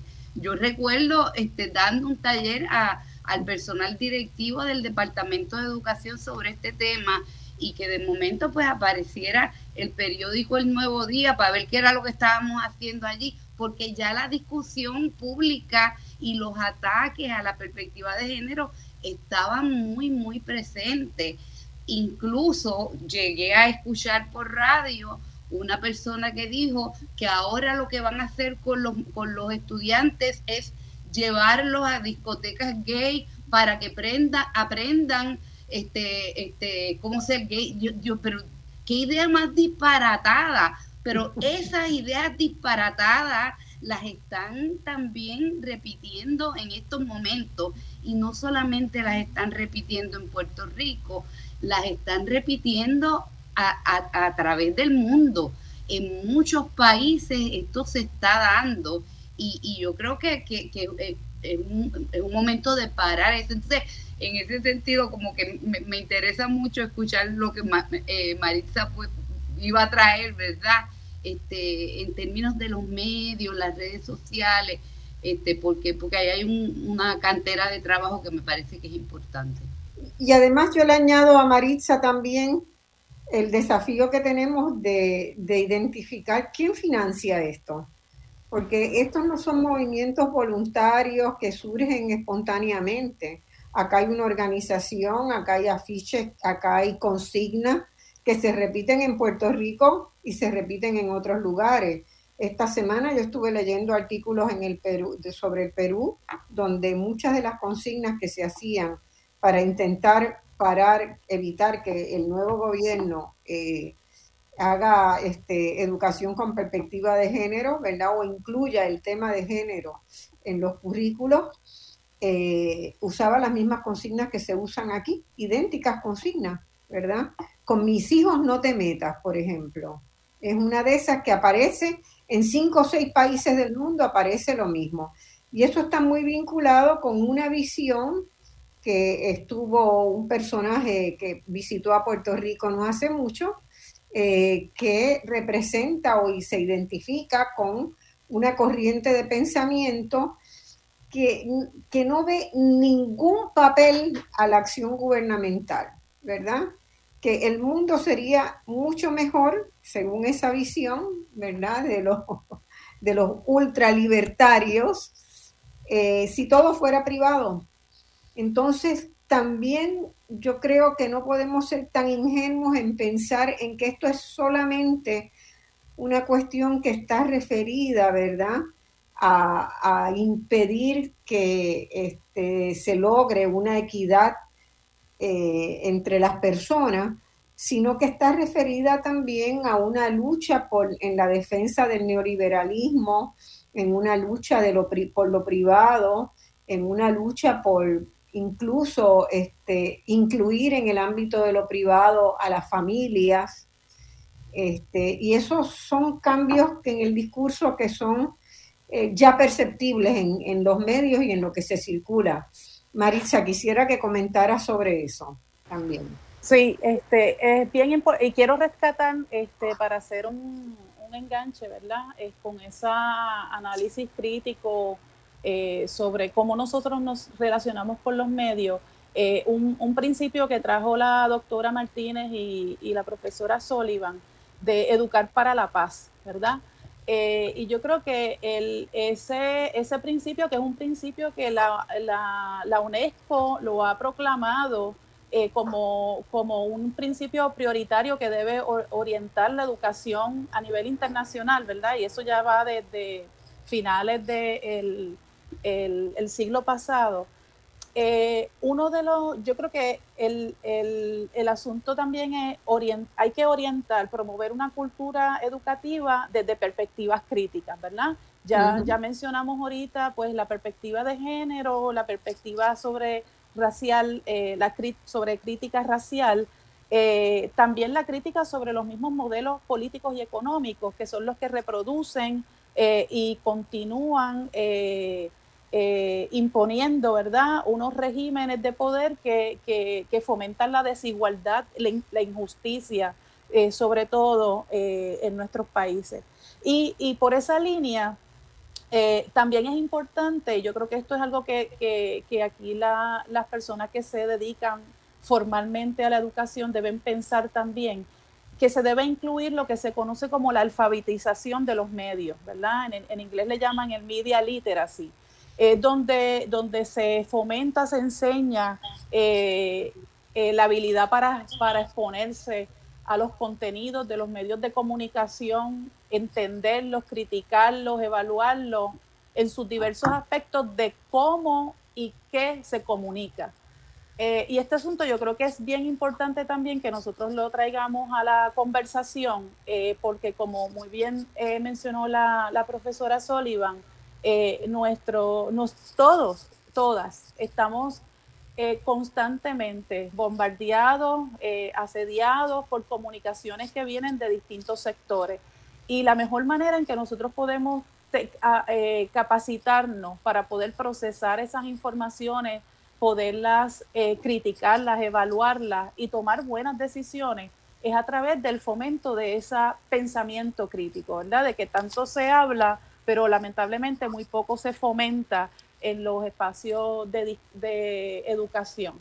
Eh, y entonces, eh, en, este asunto de la alfabetización mediática es importante porque nos trae al, comentario que yo había hecho anteriormente de esta investigación que se hace alrededor de la desinformación, de las campañas concertadas de desinformación e incluso de cuestionamiento de un conocimiento científico eh, que ha tardado décadas en producirse. Y nosotros estamos viendo que en Puerto Rico, con respecto al asunto de la perspectiva de género, eh, se han dado unas estrategias de comunicación que siguen la línea de esos descubrimientos que hicieron estos dos investigadores de la ciencia, ¿verdad? Que mencioné. Por ejemplo, el cuestionamiento del, del conocimiento científico. Pues, ¿cómo se hace eso? Pues mire, eh, eh, haciendo ataques ad hominem contra las voces expertas, eso lo, estamos, lo hemos estado viendo incluso con gente que se ha dedicado a, hacer estudios formales en teología, ¿verdad? Eso lo vimos en estas en, esta, semana. Eh, a personas que, que, son de la comunidad o a personas que vienen de los campos de la psicología o de la, de, de la sociología, que entonces les llaman de trabajo social, de trabajo social. esta semana contra incluso la, la asociación de trabajadores Ciertamente, e incluso pues con ataques a hominem, diciendo pues porque tú eres comunista, porque tú eres de izquierda, porque tú eres socialista, cosas que no tienen que ver, no, no tienen ningún vínculo, ¿verdad?, con el planteamiento que se está haciendo. También otra estrategia que hay alrededor de este cuestionamiento es la incorporación de falsos expertos a la discusión pública. Eh, y eso lo, lo, lo, hemos visto, por ejemplo, con la incorporación reciente de este personaje eh, que ya es una figura internacional, que es un agente de desinformación, eh, que no tiene, no tiene estudios formales en ninguno de los campos a, los que, a los que hace crítica. Estás hablando de Agustín. Sí, sí, estoy, estoy, hablando de la que es una persona que claramente, yo, yo me leí su libro, el, el libro que, que, publicó, eh, donde claramente estipula que eh, no solamente las, eh, las luchas de derechos de las mujeres, la lucha por la incorporación de la perspectiva de género, de las luchas por, por la inclusión y la igualdad de las comunidades LGBTQ+, eh, las luchas ambientales, las luchas de los movimientos indígenas.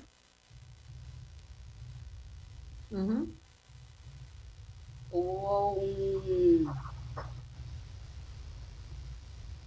hubo un bajón de luz.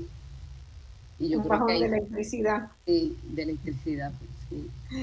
Y yo Maritza, creo que ella se fue. Maritza, eh, no, pero está... Está congelada por eso. Está congelada. En un momento muy interesante. Maritza. definitivamente. Que, debe salir y, entrar otra vez. Maritza, si puedes, si nos escuchas, si puedes salir y volver a entrar, sería buenísimo.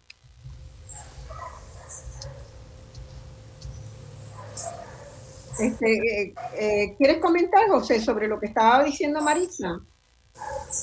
Me quedé en blanco. Es que estaba interesado escuchándola porque me parece que, que lo que está planteando es, es, sumamente interesante y bien importante, ¿verdad? Ese análisis que estaba, que estaba haciendo. Eh, las diversas formas, ¿verdad? Ella estaba explicando las diversas formas de desinformar que hay. uno es levantando directamente noticias falsas que la hemos visto en este Exacto. la hemos visto, montajes incluso de imágenes falsas, que se, se, está usando mucho en, en todas las fábricas de fake news que hay por todas partes, ¿verdad? Y en distintos ámbitos. Pero sobre este tema, eso se está usando. Y hubo una aclaración que hicieron los estudiantes de Arecibo. Janis, tú seguramente estás más familiarizada con un baile de reggaetón, con una... Con un personaje de, de, transvesti. Con un personaje que es un actor profesional que ha creado un personaje que busca potenciar las capacidades de las mujeres, y es una mujer este, arrojada y fuerte. Y entonces, bueno, eh, es, ese proceso fue totalmente tergiversado, ¿verdad? Siento que eso era lo que la, la escuela quería enseñar. Entonces, la fabricación de noticias falsas, la fabricación de falsos llamados expertos, pero que son falsos expertos. Esta semana tuvimos uno dramático, ¿verdad? Con los testimonios de, de González Chacón, este, el naturópata, que nadie puede decir hoy si realmente eso no es doctor.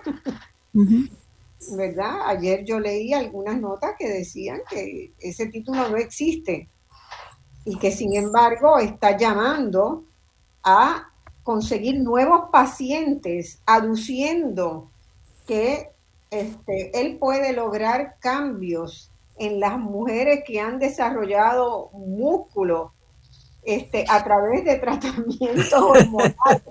Una cosa casi bizarra, ¿no? Bizarra el planteamiento de, este señor, muy peligroso, pero resulta que es una persona que lleva años en los medios del país vendiéndose como un experto en, medicina natural. Entonces la pobre gente eh, no tiene muchas formas de confirmar esas cosas. Nos están haciendo señal de la última pausa vamos a la pausa y voy a invitar a que dentro de 15 minutos comenzamos a atender llamadas, si el público tiene, yo me imagino que hoy habrá bastante llamadas, por el 787-292-1703, 1704 o 1705. Volvemos de inmediato. Ya estamos de regreso al análisis de los temas que te interesan. Escuchas Voz Alternativa por Radio Isla 1320. Bueno, mis amigos, estamos de vuelta en el último segmento de este programa, que es una pena que se acabe. Siempre nos da mucha tristeza cuando se va acabando el tiempo de los programas porque eh, dan para, para mucho más.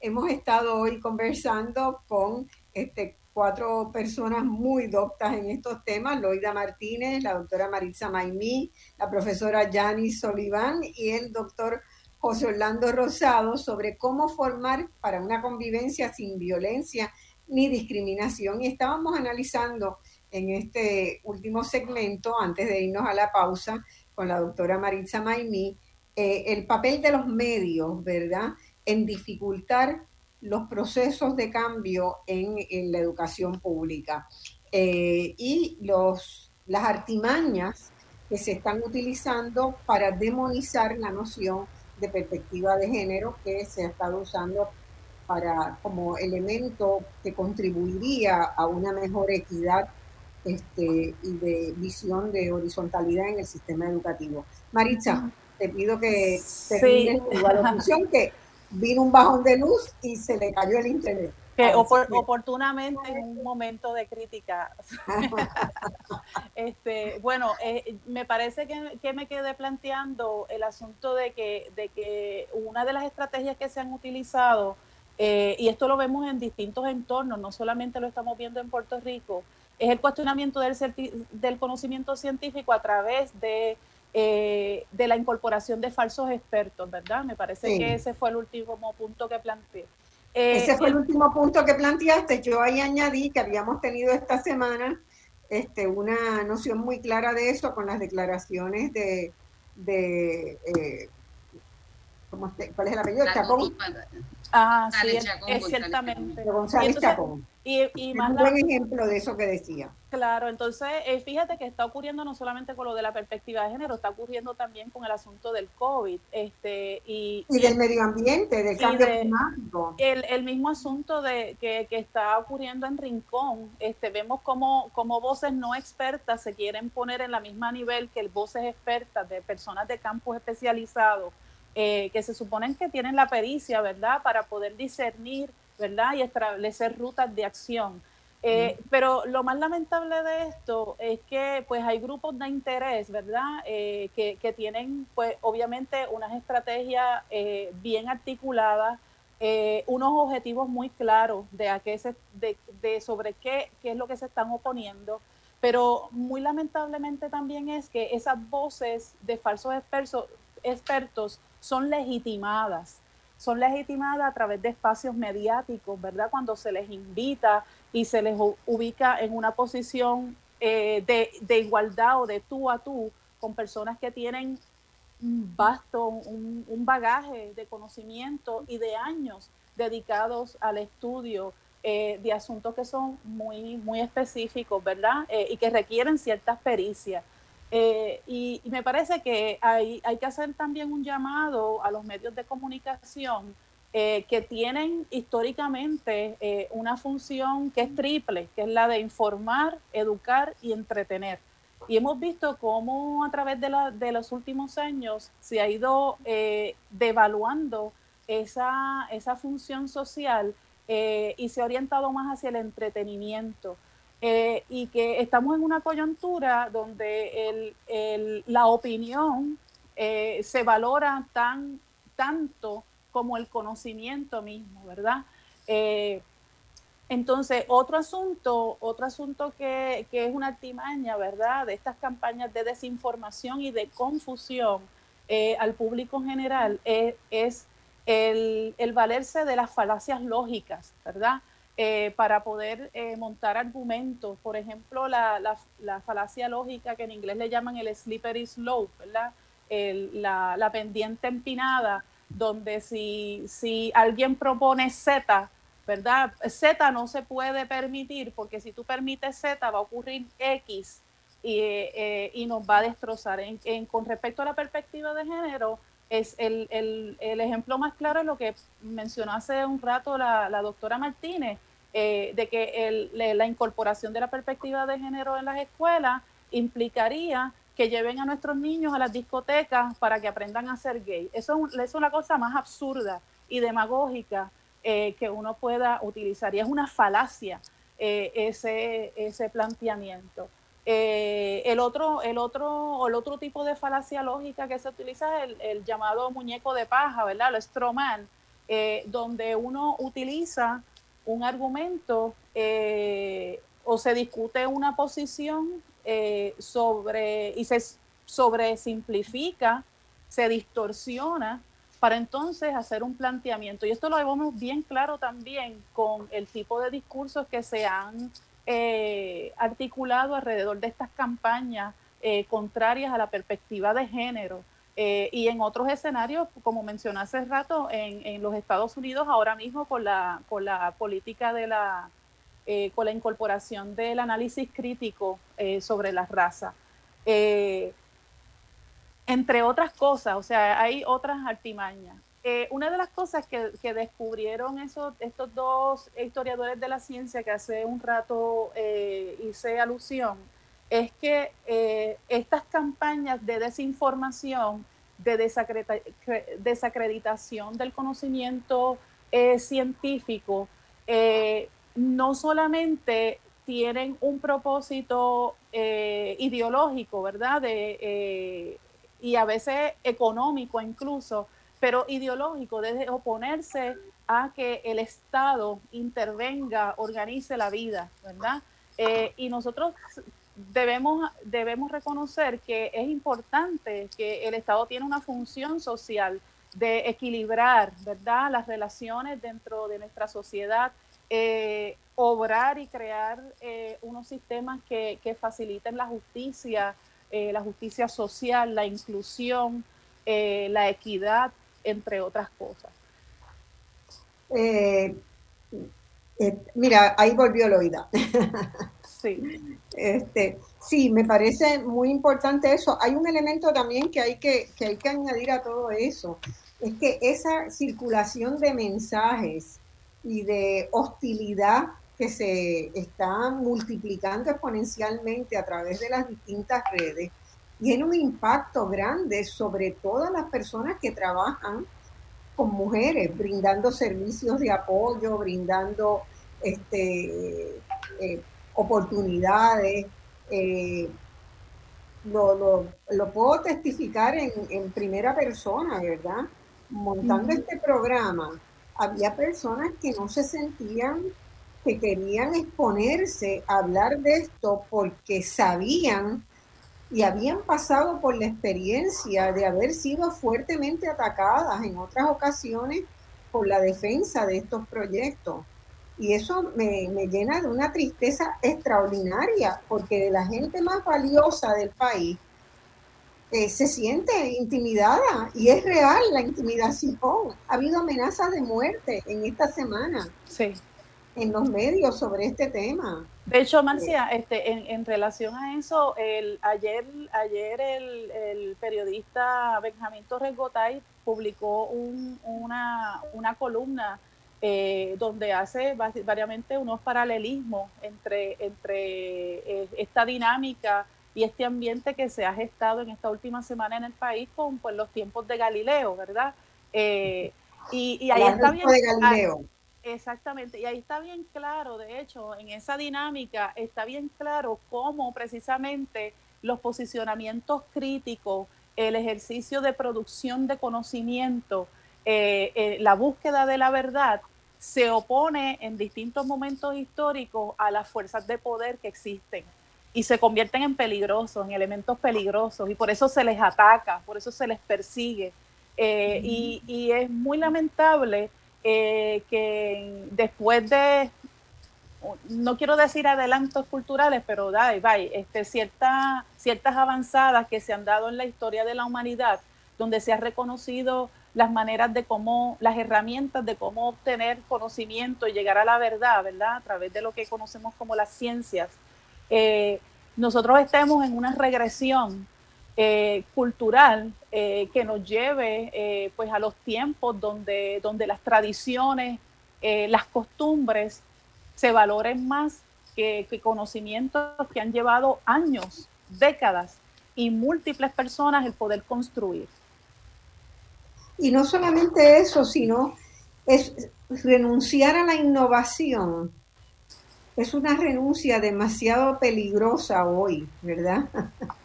demasiado peligrosa porque está tan claro la relación que existe entre la posibilidad de innovar en nuevas formas usando las tecnologías que existen en muchos ámbitos de, la vida.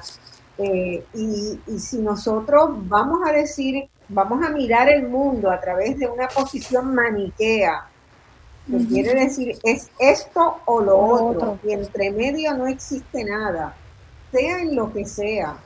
Entre el blanco y el negro existe una enorme cantidad de colores, de matices que son generalmente lo que hacen la gran diferencia en la vida, ¿verdad? La diferencia de la sorpresa, del encantamiento, del descubrimiento. Entonces, eh, de alguna manera también yo leo en esta, en esta visión de mundo que se está gestando, eh, una, un autoritarismo muy, muy peligroso, muy peligroso porque si no es esto, si no estás conmigo, eres mi enemigo. Y así lo expresó, ¿verdad? lo han expresado hasta un expresidente de Estados Unidos. Si no estás conmigo, estás contra mí. Y a partir de ahí es lo que yo pienso y lo que yo pienso. Entonces, toda la noción de la construcción de un proceso democrático, con gente diversa que contribuye con sus visiones, con sus opiniones, sus experiencias, que enriquecen la vida, abundan a que la diversidad es un elemento valioso en sí mismo, ¿verdad? Las diversidades, la diversidad racial es un elemento súper valioso. La, eh, ¿Qué pasaba cuando los, los matrimonios eran entre familias? Pues la ciencia descubrió que la endogamia traía problemas serios. En la naturaleza, lo más valioso que existe es la diversidad. Y nosotros estamos demonizando también este, esta, esta noción de la apertura, de la participación, de la democracia plena, de la diversidad, de la aceptación de, de lo distinto, eh, para eh. convertirnos en sociedades que solamente pensamos maniqueamente. Eso, y no solamente eso, Y, y, eso, Marcia, que también este, implica una irracionalidad, ¿verdad? Eh, porque implica una aferración a, un conjunto de ideas que, no tienen un fundamento, eh, ¿verdad? Eh, no tienen evidencias que le, que le apoyan incluso.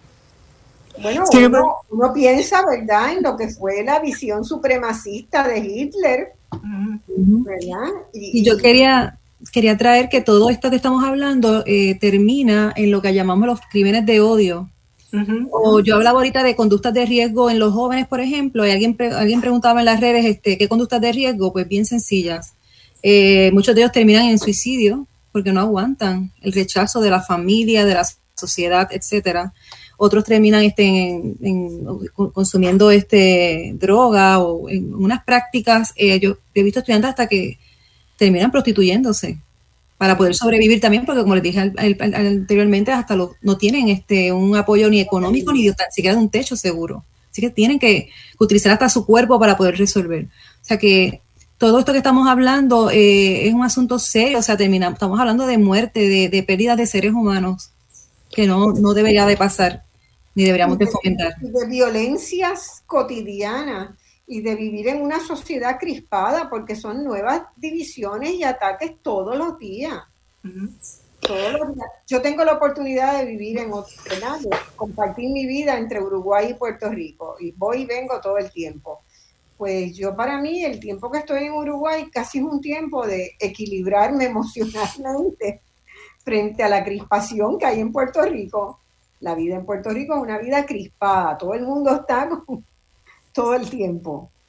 Eh, entonces tenemos que hacer un esfuerzo bien grande y un llamado bien grande. Yo realmente creo en lo que en lo que, este, que, planteaba de la necesidad de que también participen en este proceso, abrir la participación a los padres, abrir, o sea, genuinamente ir con una voluntad de hacer algo bueno, no por torpedearnos antes de empezar un proceso.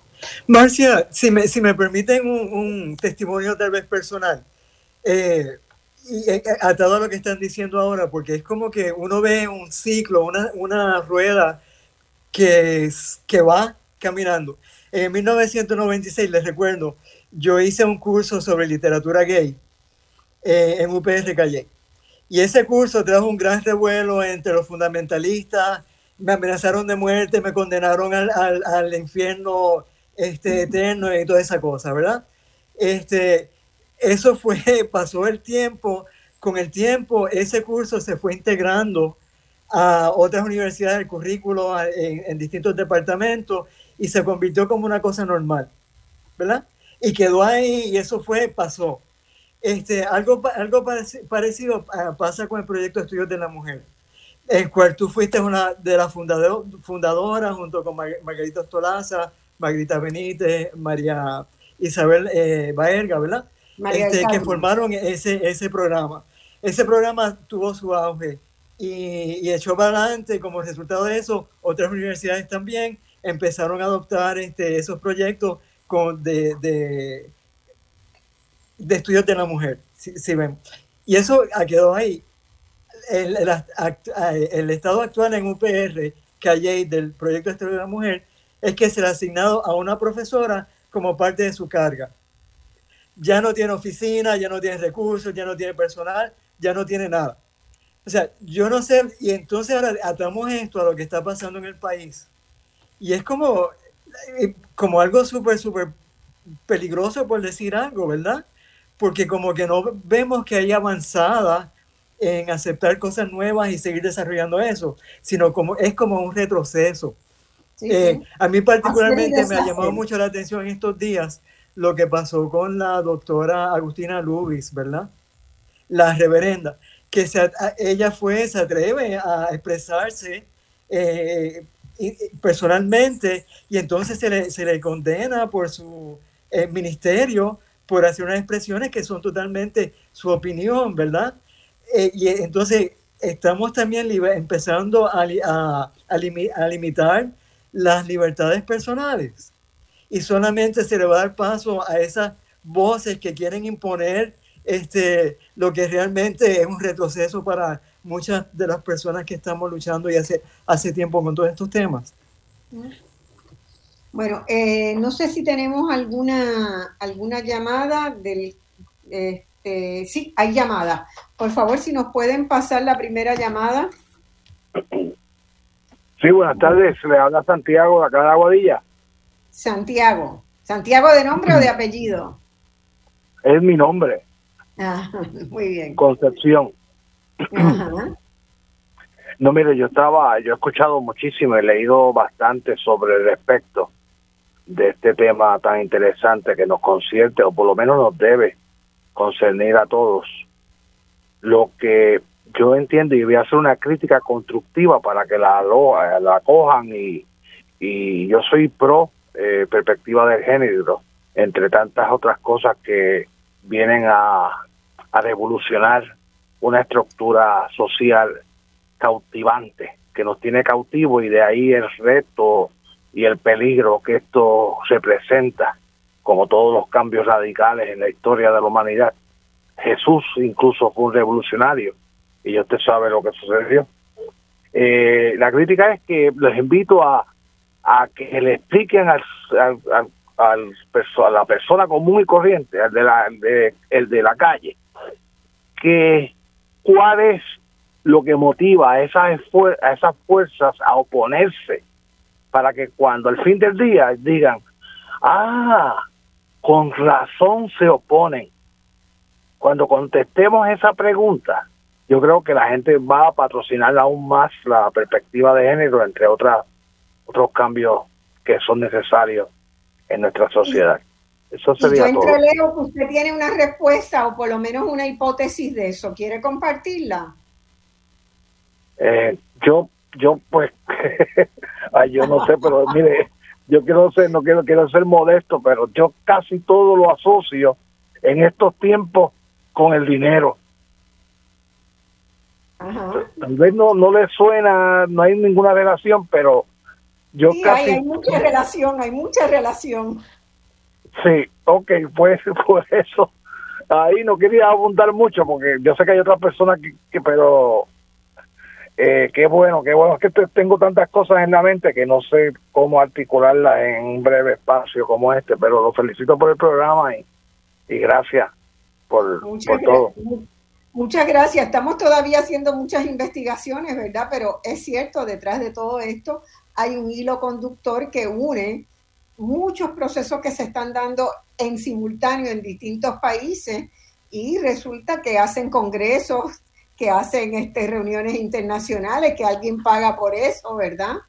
y, este, y hay algunos, algunas visiones, ¿verdad? Algunos, algunas este, multimillonarios que comparten esta visión eh, de que el mundo debe estar regido solamente por, por el ámbito privado, por la empresa privada, por el capital privado, por el, ¿verdad? Y que los gobiernos no son necesarios, los gobiernos no deben meterse en nada. En, fíjate, Marcia, en ese sentido, si hay un interés económico, claro, ¿verdad? Es buldo también, eh, pero es un interés político, ¿verdad? Eh, eh, porque tiene que, ver, tiene que ver con una filosofía política donde se quiere hacer que el Estado sea inoperante, ¿verdad? Que el Estado no pueda funcionar. Y nosotros tenemos el, el más claro ejemplo en nuestro país.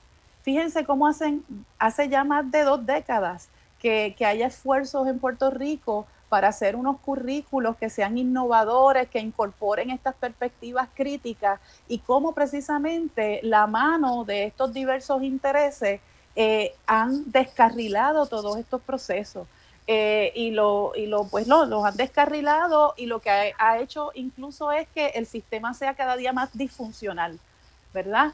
Eh, así que no solamente hay un interés económico, hay un interés político este, detrás de esto que tiene que ver con una ideología neoliberal que alguna gente llama el fundamentalismo del mercado libre, ¿verdad? Eh, también. Exactamente, por ahí está. Y lo interesante del caso es que operan en los sectores menos formados, donde pueden adherirse fácilmente, ¿verdad? A unas visiones sin cuestionarlas.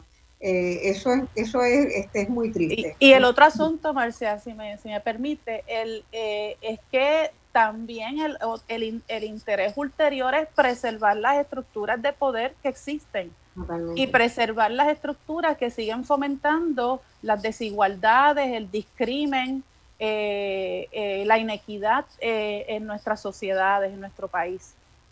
Mantener las cosas como existen, ¿verdad? Sí, y toman muchas formas diversas de organización, ¿verdad? En algunos casos, cuando uno mira la multiplicación de iglesias en Puerto Rico, ¿verdad? De, iglesias, de iglesias que no son las iglesias tradicionales católicas o evangélicas que había en el país, las nuevas, las nuevas religiones. Estamos hablando de que en Puerto Rico hay más de 5.000, este, hay, hay, hay más iglesias que centros escolares. Este, y sin embargo, estamos en un país donde eh, formal y oficialmente nuestra constitución garantiza la separación de iglesia y Estado, pero eh, ellas operan como si eso no existiera y han logrado, ¿verdad? Han conseguido también exenciones contributivas, eh, muchos favores del Estado para que operen y para que operen con lucro, ¿verdad? Porque vamos a tenerlo claro, o sea, reciben donativos, pero alguien se lucra de esos donativos, ¿verdad? Las propias instituciones. Creo que tenemos otra llamada, si hay otra, por favor que la pasen. Hello. Hello. Sí, buenas, tardes. Hello. Oh. Sí, adelante. Buenas tardes, le habla el señor Luis Figueroa Méndez. Saludarle con su, su programa, bastante instructivo. Este, escribí algo que dice aquí realidad viviente, es cortito. Dice así, en esta vida ficticia que vivimos día a día, existe tanta malicia, maldad, mentiras, engaños. Olvidando, somos hermanos para tratarnos así. Comparte todo de ti, de lo mejor de tu ser, Así podrá aprender el niño que es sano de mente, no se dañe con la gente de conciencias pervertidas que solo dicen mentiras confundiendo al ser humano. Recuerda, somos hermanos para tratarnos así. Comparte lo bueno de ti, así crearás vida real. Hasta aquí y, y está un algo que escribí también cuando una persona ¿Eso es escrito suyo sí sí sí sí ah pues sigue escribiendo sigue escribiendo Sí, grábelo y lo usa para la posteridad. Muy bien, muy bien. Y aquí dice, yo tengo 80 años. 80. Sí, cuando soy de Santurce, estudié solamente, tengo cuarto año de escuela central de Santurce, el año 61. Mire, un excelente producto de la escuela pública puertorriqueña. Mire usted, a los 80 años todavía está creando poesía. Eso, así mismo, profesor. Este, cuando una persona no admite sus errores, no acepta razones, sigue sumergido en el problema, llevándolo al fracaso. Hasta aquí es mi intervención. Que Dios le bendiga y siga orientando a la gente. Yo tengo muchas cosas escritas, pero desearía tiempo. Muchas gracias y siga llamándonos. Un abrazo. Un abrazo. Puerto Rico está lleno de talentos y capacidades. Yo no me canso de decirlo. Es una riqueza extraordinaria. Nuestra gente tiene ganas de que vivir en un país distinto. Y tenemos que poder, ¿verdad?, ayudar a, encaminar ese proceso. Eh, ¿Tenemos alguna otra llamada? Ya estamos para cerrar. Si hay una más, la podemos tomar. Marcia, buenos días. Sí, ¿quién nos habla? Saludos, te habla Torres de Chicago. Ajá, qué bueno. Siempre hay una llamada de la diáspora que nos encanta. Adelante. Mira, te, es que eh, quiero hacer un planteamiento y luego voy a colgar para ver si puedo escuchar las reacciones de ustedes. Yo creo que la, la problemática que existe en términos de, de, cómo se atacan estos temas desde la diversidad real, no desde un solo lado de la diversidad, porque a todo el mundo le, encanta la diversidad desde su punto de vista. Hay muchas situaciones que tienen que ver con los medios, porque para los medios es bien, bien, bien llamativo ir y cubrir los extremos.